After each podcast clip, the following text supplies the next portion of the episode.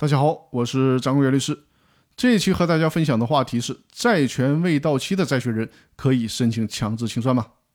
公司呢已经欠了人家几百万，一直不还，公司解散了却不清算，这样的债权人当然可以向法院申请对公司进行强制清算。那债权还没有到期的债权人能申请吗？比如说，公司欠隔壁老王二百万，约定的是二零二三年一月一号偿还。但是在二零二一年一月份的时候，公司就解散了。可是呢，迟迟的不进行清算。这种情况下，隔壁老王的债权还没到期呢，能有资格去法院申请强制清算吗？答案是可以的。这是最高法院在《清算纪要的理解与适用》这本书当中告诉我们的答案。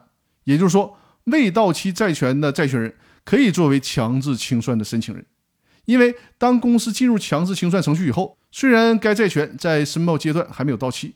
但是呢，法律规定应当视为已经到期，只不过呢，未到期的利息应该减去。所以说呢，如果你公司主动的开始清算，人家隔壁老王的债权本来是可以视为提前到期的，但你公司不讲究啊，迟迟的不清算，因此说在这种情况下，即便是债权没有到期，也可以作为债权人申请对公司进行强制清算。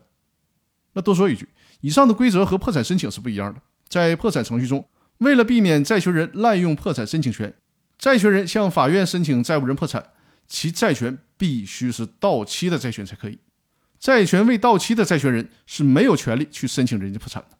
这就是没有到期的债权人在申请强制清算和申请破产的时候一个非常根本的区别。